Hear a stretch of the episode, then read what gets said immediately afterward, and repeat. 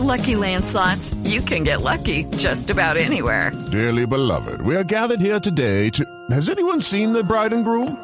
Sorry, sorry, we're here. We were getting lucky in the limo and we lost track of time. No, Lucky Land Casino, with cash prizes that add up quicker than a guest registry.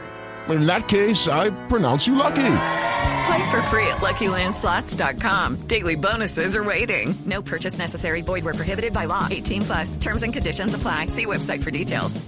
El sector avícola y los huevos, de, o sea, huevos y pollo, también pueden empezar a presentar alzas por falta de insumos. O a lo mejor se bajan los precios porque están pasando la dura. Por Oiga, ejemplo, mira, en el Valle ayer los entrevistaron. En el tema del pollo, por ejemplo, eh, hay un dato curioso que mucha gente no sabe y es que más de 200 millones de aves están en peligro porque no han podido llegar los concentrados a raíz del paro camionero. Mm. No, claro, por eso. Tenían, tenían hasta hoy, hasta este fin de semana insumos. Así que, y si uno mira las listas de Está todo abastos, caro, no, caramba. Todo carísimo. Y no ahorramos, Eric. Sí. ¿Qué hacemos, no? Pues mira, María Clara, eh, eso, toda esa descripción obviamente es algo muy temporal, ¿no? O sea, esto se tiene que resolver el problema del paro camionero porque va a someter al país a una crisis muy grande. Claro. que ya traemos una inflación acumulada muy complicada y este es un golpe muy duro para la, la inflación. Pero el tema de cómo comprar con austeridad, en este momento como que estamos obligados porque vemos que no, no nos va a alcanzar.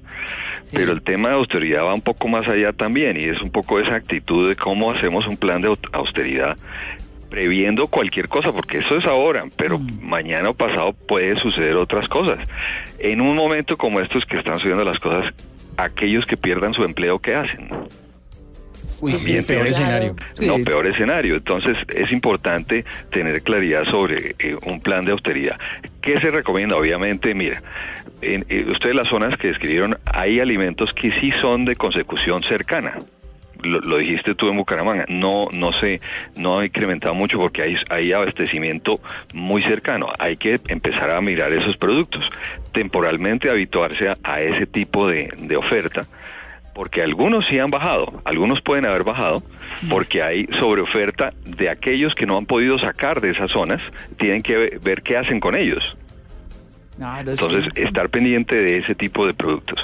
Pero la verdad, María Clara, lo que se recomienda es diseñar un plan de austeridad. Mm. eh, personal, es, es- ese es el tema más importante y es sentarse a mirar, bueno, qué es lo más importante y cuáles son las necesidades y, y, y se deben distribuir en tres categorías.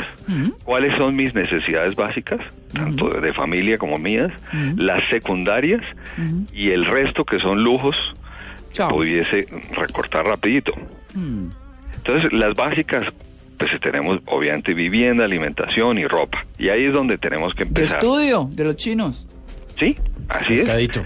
Entonces empecemos a, a- a hacer esos números. Mira, hemos recomendado muchas veces hacer el presupuesto, pero el, en el problema se genera es el momento de hacer el gasto, Mm. Sí. porque ahí es donde, donde el presupuesto empieza a fallar. Mm. Así que hagamos ese plan de necesidades básicas y donde empezamos a recortar para eh, eh, que esa austeridad sí llegue a una realidad.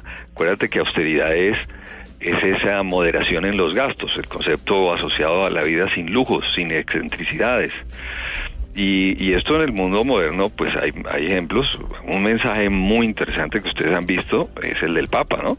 Claro. Sí. que él todos los días está dando ejemplos y mencionando ese tema en su propia vida personal desde antes de ser papa, como el tema de austeridad es muy importante.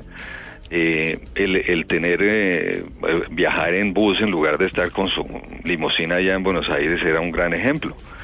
Eh, a la iglesia le ha costado mucho ese, ese tema, ¿no? Porque hay, hay mucho, eh, mucha, eh, eh, digamos, discusión de, del despilfarro de dineros en la iglesia y en, y en general en las iglesias.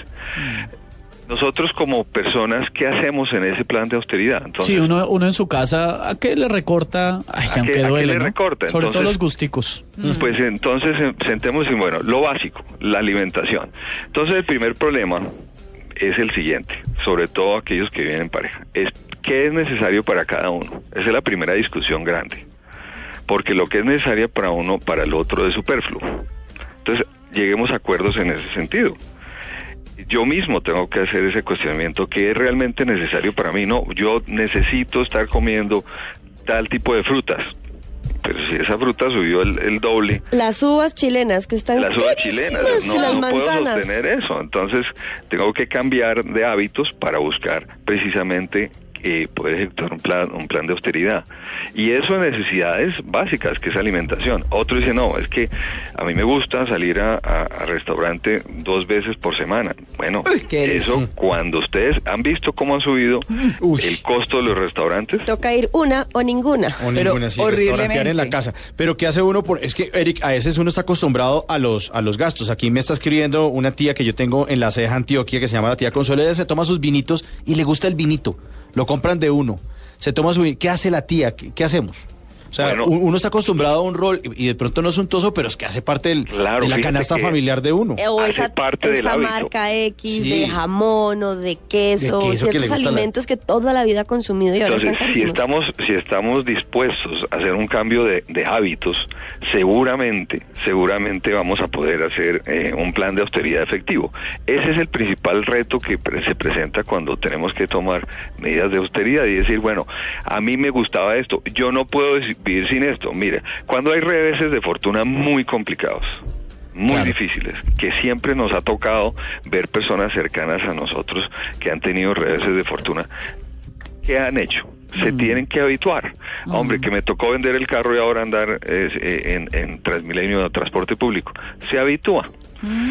Eh, que, que ahora voy a hacerlo en bicicleta. Hombre, se da cuenta, mire lo que yo estaba perdiendo por tener que eh, tener el carro y sobre todo último modelo. Es que nos pegamos a veces de Nos pendejadas. Eric. pegamos de much- el tema del apego apegos. es donde está el secreto de la de la austeridad. Entonces dice, no, pero entonces usted quiere volvernos tacaños. No, No, es un no, eso no cuestionamiento personal de esa austeridad. Entonces en estos momentos en que se nos viene algo que No, no, no. que no podemos cambiar y es todos esos aumentos de precios es un es un momento muy muy bueno para cuestionarse realmente cómo dispongo yo de mi dinero.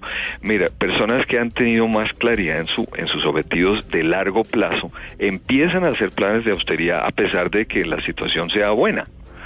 ¿Por qué? Porque dicen, mire, si yo hago esto en este momento, lo proyecto al futuro, vea de dónde va a salir el dinero para yo realmente, por ejemplo, comprar mi casa propia. Es que es mejor no esperarse al paro camionero y a que suba el Claro. dólar y a todas estas cosas. Yo tengo, por ejemplo, un amigo Eric que tiene la costumbre y guarda todos los recibitos y todo, y, y- y hace un presupuesto de gasto diario.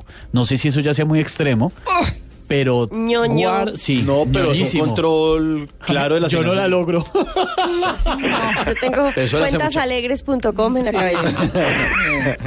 Pero ese amigo tiene mm, algunos objetivos claros de largo plazo. claro, sí. Ah, bueno. Ser Entonces tacaño. fíjate que ese, ese es el motor para coger los recibitos y estar haciendo ese esfuerzo diario. Claro, está ahorrando para viajar.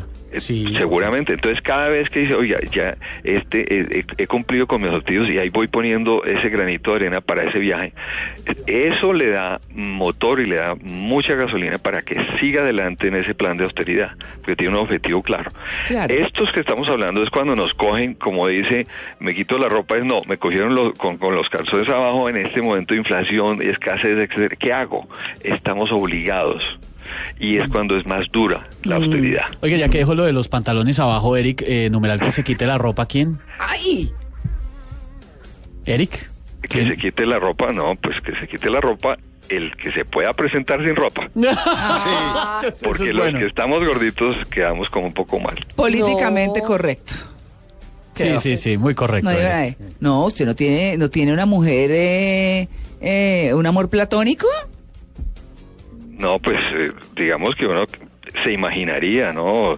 Eh, pero pues eh, políticamente, es que aquí al lado tengo a mi esposa. No, yo- no sí. No, le pegamos. Codazo va, codazo viene. metimos La esposa- en un lío el berraco. La esposa, diga. se meten en Sí. un problema. Le está diciendo a la esposa, diga, diga tranquilo, diga. Eh, diga, ¿no? tranquila, fresco, solo diga nada. Diga, diga cuando cuelgue hablamos. Dígalo, dígalo al aire, dígalo. Eric, muchas gracias. Bueno, a ustedes, muy amables.